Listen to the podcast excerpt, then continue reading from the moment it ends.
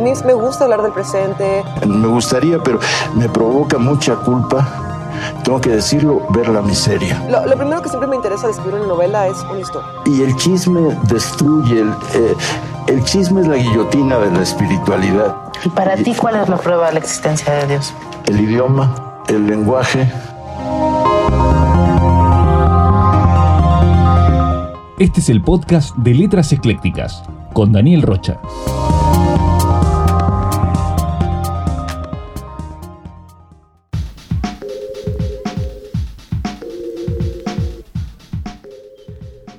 ¿Cómo se explica usted estas coincidencias? interrogué. No lo sé. Vaya usted a creer que si mi hijo fuera un Z poderoso estuviéramos su familia tan jodidos. Ese muchacho nunca ha tenido un peso. Por eso me río de la circunstancia. Nació muerto de hambre y así se va a morir. Yo soy Daniel Rocha, este podcast se llama Letras Eclécticas y aquí hablamos de libros, sobre todo de autoras y autores latinoamericanos. Bienvenidas, me da mucha paz estar nuevamente con ustedes, reunidos sin juntarnos, para intercambiar historias y lecturas. Recuerden seguir la pista del podcast y enviar sus comentarios en Facebook o en Instagram, donde nos encuentran como arroba letras eclécticas o en Twitter, arrobando a arroba leclécticas. A mí me pueden encontrar como arroba bicilector en la casi siempre violenta red social del pajarito. Hoy les quiero hablar de un libro que le guiñó el ojo a mi lado más consumista. Uno de esos libros que compro casi con urgencia. La última vez que compré un libro con ese mismo sentimiento me decepcionó un poco. Ese libro fue El vendedor de silencio de Enrique Serna, un autor que había leído y me gustaba mucho. Temía en el fondo de mi corazón lector que esta vez me sucediera lo mismo, tropezar de nuevo con la misma piedra como cantaba Alicia Villarreal, pero eso es harina de otro episodio. Hoy quiero compartirles mi lectura de Hijo de la Guerra, primera novela del periodista mexicano Ricardo Rafael. Para quienes no lo conocen, Ricardo Rafael usa unos lentes rojos y redondos, tiene poco cabello, desde hace muchos años figura en uno u otro espacio mediático de amplia penetración, ya sea en radio, en televisión o periódico. Actualmente conduce un noticiero en un proyecto multiplataforma de Grupo Radio Centro. También tiene un par de programas de televisión en Canal 11 y una columna llamada Política Zoom en el Universal, al mismo tiempo que dirige el Centro Cultural Universitario Tlatelolco de la UNAM, entre otras actividades. Esta semblanza sirve para aclarar que no pienso que un currículum deba ser una cárcel y que nunca podamos atrevernos a hacer algo por primera vez pero más adelante entenderán a qué me refiero. La referencia bibliográfica que yo tenía de Ricardo Rafael era Mi Reinato, un libro publicado en 2014 que analizaba precisamente a los mirreyes en el poder. Los mirreyes, como esos personajes que aprovechan sus privilegios como hijos de políticos o de empresarios para vivir y presumir una vida ostentosa, mientras toman decisiones importantes desde una cima inalcanzable para la mayoría de la población. Y no, un mi rey no es tu cuate que tiene un cinturón Ferragamo o una cartera Gucci. Solo hay 3.000 familias en México que pueden jactarse de tener hijos mi reyes. Para que se den una idea, esas familias tienen ingresos mínimos de 84 mil pesos diarios. Comparadas con esas 3.000 familias, hay más de 3 millones que ganan 21 pesos al día. Si pueden, échense ese libro. Eh, la verdad es que a mí me gustó mucho cuando lo leí. Entonces, eso era lo que yo había leído de Ricardo Rafael. Pero la gran diferencia entre mi reinato e Hijo de la Guerra es que mi reinato era abiertamente un documento periodístico. Y ahora, con Hijo de la Guerra, Ricardo Rafael decidió dar ese dificilísimo paso del periodismo hacia la ficción. Ese paso que puede ser la consagración de una figura o debut y despedida para alguien a quien le podría quedar el saco de zapatero a tus zapatos. Esta primera novela de Ricardo Rafael entra en esa categoría medio nebulosa llamada novela de no ficción, que no es otra cosa que usar recursos de la ficción para contar una historia cuyo origen es una investigación periodística o un hecho real. Así platicadito parece no tener mayor conflicto, pero en cuanto ponemos sobre la mesa que una de las premisas del periodismo formal es siempre corroborar los datos y asegurar la legitimidad de las fuentes, pues como que empieza a torcerse o por lo menos a confundirse un poco la cosa. Porque la ficción no necesita de esa comprobación. Basta con que una historia sea verosímil, que no es para nada lo mismo que verdadera, para que pueda ser bien recibida por un nicho de lectoras y lectores. Por ejemplo, El Señor de los Anillos obviamente no es verdadera, pero es verosímil porque el universo y los personajes son congruentes. Pero, cuando hay una premisa periodística, es decir, te advierten lo que usted está a punto de leer tiene una parte de verdad, pero al mismo tiempo usa recursos ficcionales, ¿cómo juzgar el libro? Y aquí lo primero que me pregunté fue, ¿por qué Ricardo Rafael decidió escribir desde la ficción y no desde el periodismo? ¿Fue para usar herramientas narrativas que le dieran más libertad? ¿O porque al final su investigación no se sostenía para presentarse como un documento periodístico? A lo largo de la historia han habido periodistas que han escrito grandes obras de ficción y que alternan de un género a otro sin problemas e incluso con maestría, o también que usan estructuras y recursos de la crónica para contar historias interesantes, pero no siempre sucede que la ejecución se lleva a buen puerto. Y claro que no se puede hablar de periodismo de ficción porque sería una, una contradicción semántica. Entre el periodismo y la ficción hay una línea delgadita que se puede cruzar, pero no se puede borrar. Me encantaría que al tiempo que escuchan este episodio respondan esta pregunta y me compartan su respuesta a través de redes sociales, que como ya saben estamos como arroba letras eclécticas en Facebook e Instagram y arroba eclécticas en Twitter. Ahí les va la pregunta.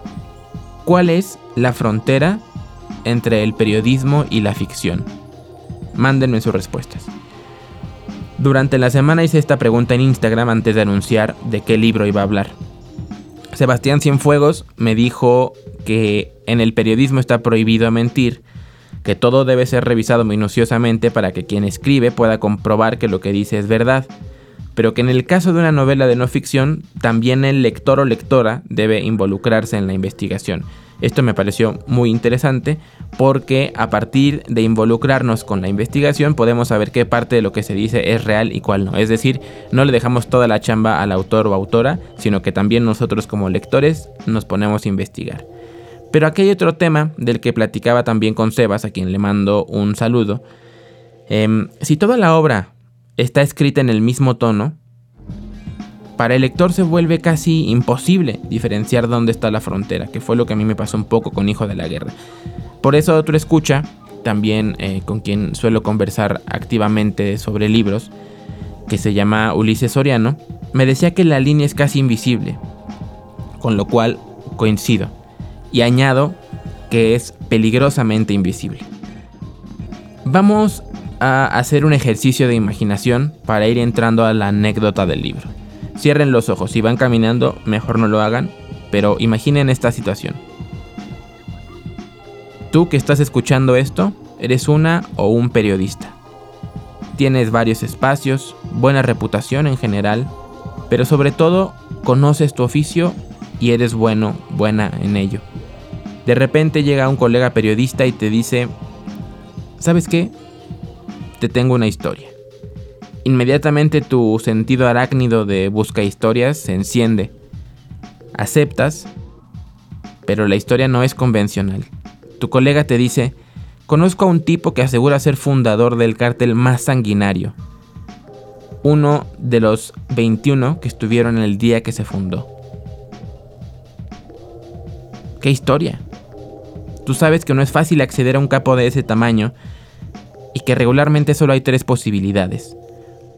Un capo de ese tamaño está preso en una cárcel impenetrable para los mortales, o está escondido, protegido por sus sicarios, o sencillamente está muerto. Preguntas quién es. El colega te da un nombre, lo investigas, efectivamente es el nombre de un fundador de uno de los cárteles más sanguinarios que han existido en México. Solo hay un pequeño inconveniente. Según la información que se puede consultar, esa persona murió años atrás en un enfrentamiento. La noticia la dio un alto funcionario de seguridad. A menos que tengas un poder sobrenatural, sabes que es imposible entrevistar a un muerto. ¿O no? Abran los ojos. Esto fue lo que le sucedió a Ricardo Rafael con Galdino Mellado Cruz, que también es José Luis Ríos Galeana o Juan Luis Vallejos de la Sancha. Este último es el que estaba recluido en el penal de Chiconautla. El primero, Galdino Mellado Cruz, es conocido como el Z9. Los Zetas, para quienes no hayan escuchado mentar a la banda, son el brazo armado del narcotráfico más sanguinario del que se tenga registro. Quizá ahora ya no, porque la violencia ha escalado demasiado. Pero cuando surgieron, nadie había hecho lo que ellos. Hagamos un recuento muy rápido de lo que se sabe de este grupo y después entramos en detalles. El ejército mexicano selecciona a sus mejores hombres para convertirlos en armas mortales casi infalibles. Para hacerlo, los envía a capacitarse a la academia de guerra más importante de Estados Unidos. Ahí se forja a los soldados más eficientes del mundo con los métodos más inhumanos que puedan imaginarse. Porte A, diciembre de 1999, el grupo está de vuelta en México. Se llaman Grupo Aeromóvil de Fuerzas Especiales, GAFE. Por un torzón en la Matrix, o más bien un torzón en los ideales de algunos funcionarios, de un día para otro ese grupo de 21 Terminators es asignado a cuidar a un individuo, desconocen su identidad. Un soldado obedece órdenes y a ellos les dieron la orden de proteger a su principal. Estos 21 personajes eran expertos en logística, tácticas de guerra, defensa personal, armamento, técnicas de tortura y supervivencia, leales a su superior.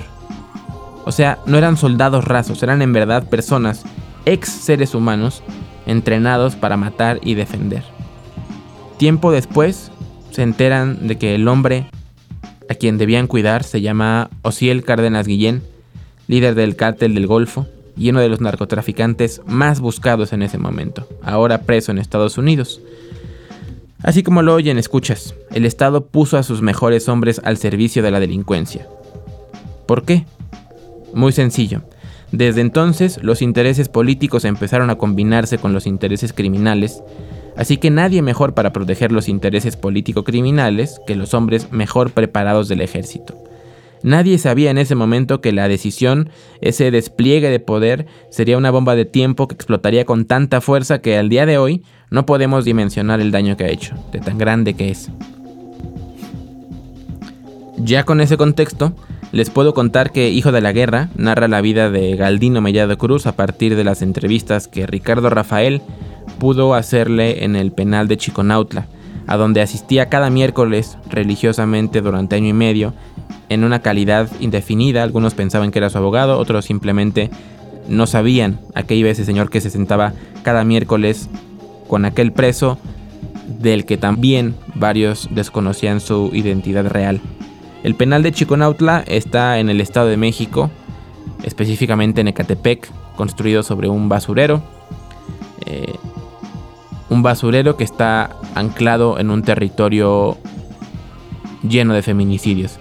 Si quieren saber más sobre los feminicidios, les recomiendo un libro enorme, ese sí de periodismo puro y duro, escrito por una también enorme periodista llamada Lidiet Carrión. El libro se llama La fosa de agua. Entonces, Ricardo Rafael se dedicó a escuchar a este personaje con atención. Así fue como Galdino le contó cómo se formó en el grupo, qué tipo de entrenamiento les daban en el Fuerte Hood, qué tipo de tortura aplicaban a sus enemigos, cómo se establecían las jerarquías en la estructura de la compañía, quiénes eran los justos que pagaban por pecadores y una serie de cosas entre horribles y fantasiosas que este hombre le va contando al periodista. También le habla de su infancia, su adolescencia y cómo es que su contexto fue un gran empujón para que dedicara su vida entera a la delincuencia. Para que se den una idea, este hombre que asegura ser el Z9 le dijo a Ricardo que desde los 16 años se ganaba la vida matando personas. Es decir, desde los 16 años era un asesino a sueldo. Hay partes de la narración que son escabrosas, muy violentas y en las que se hace evidente la nula calidad moral entre los integrantes de la mafia. Se mata a los amigos, a la familia, se traiciona a quien se pueda.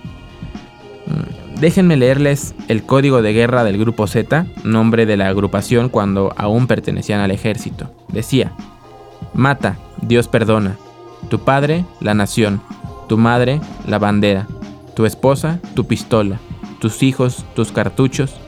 Por cielo, mar y tierra, nuestro único objetivo es dar con el enemigo.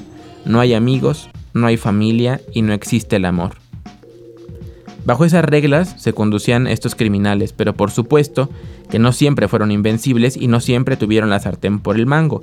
No es un secreto que Osiel Cárdenas Guillén perdió el control de su cártel en algún momento y que eso ocasionó que los Zetas se pulverizaran en células que no tiene caso mencionar, pero que al día de hoy hacen eh, papilla la tranquilidad de millones de personas en nuestro país.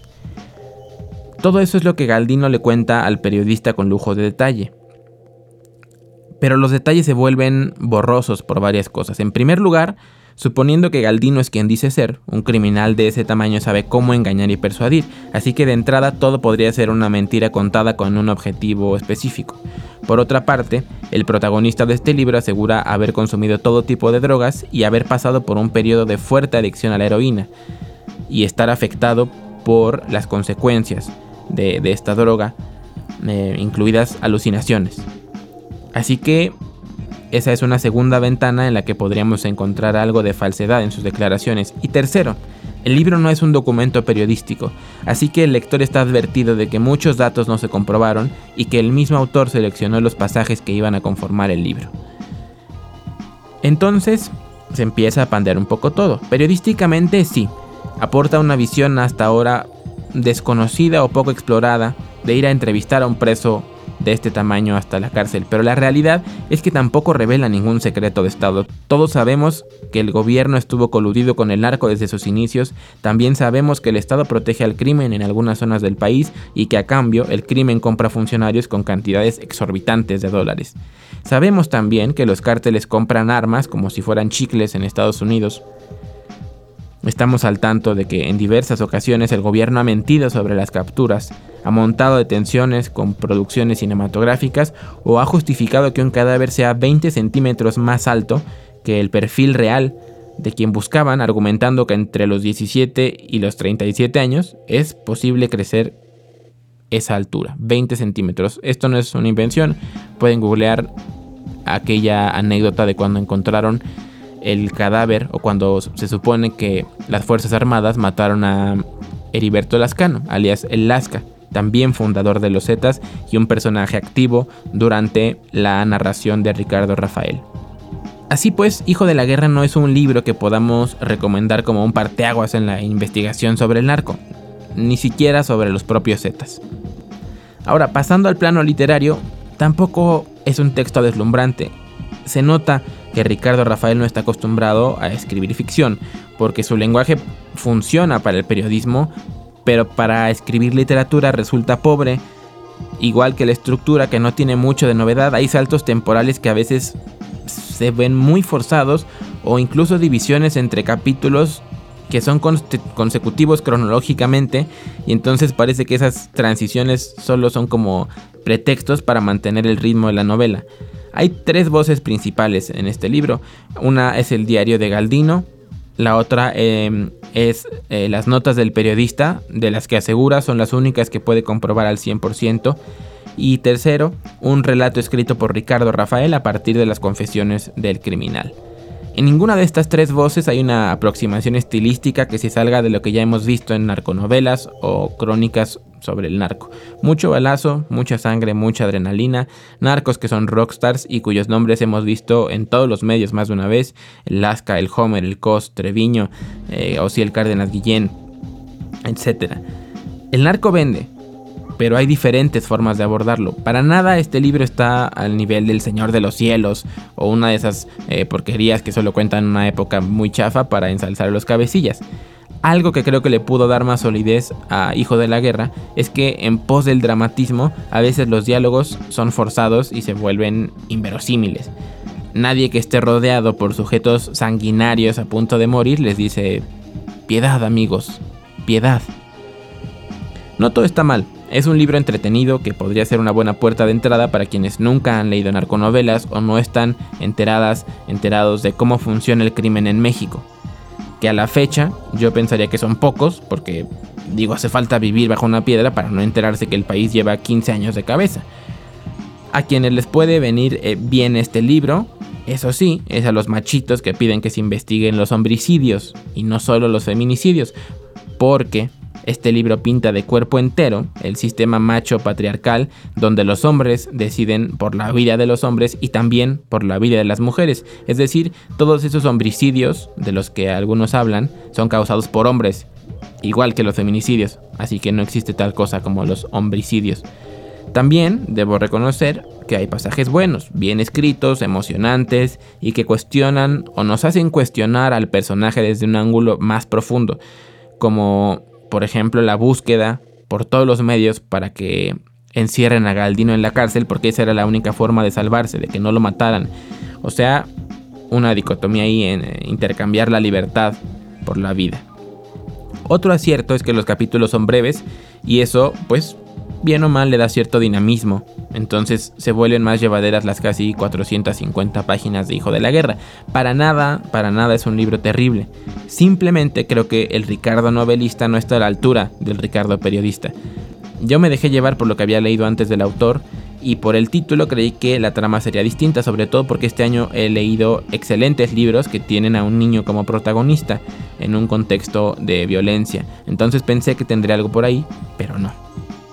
Una última cita de Hijo de la Guerra de Ricardo Rafael en voz del propio Galdino.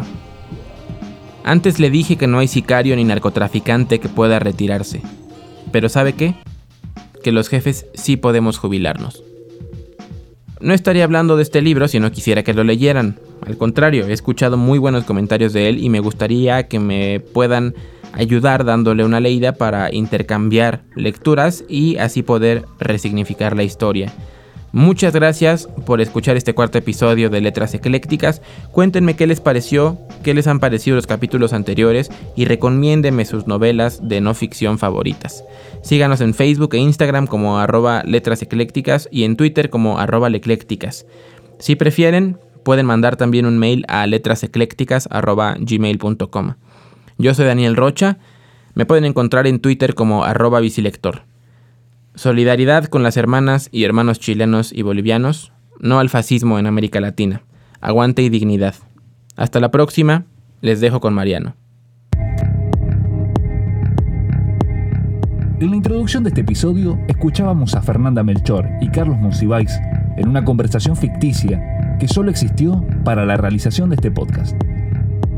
El podcast de Letras Eclécticas es grabado en una pequeña biblioteca en Coyoacán, Ciudad de México, con ayuda de unos cojines para aislar el ruido. El guion y la locución son de Daniel Rocha. Recuerda seguirnos en Facebook e Instagram como arroba letras eclécticas y en Twitter como arroba leclécticas. La locución del intro y los créditos se grabó en Rosario, Argentina. La voz es de Mariano Lucero.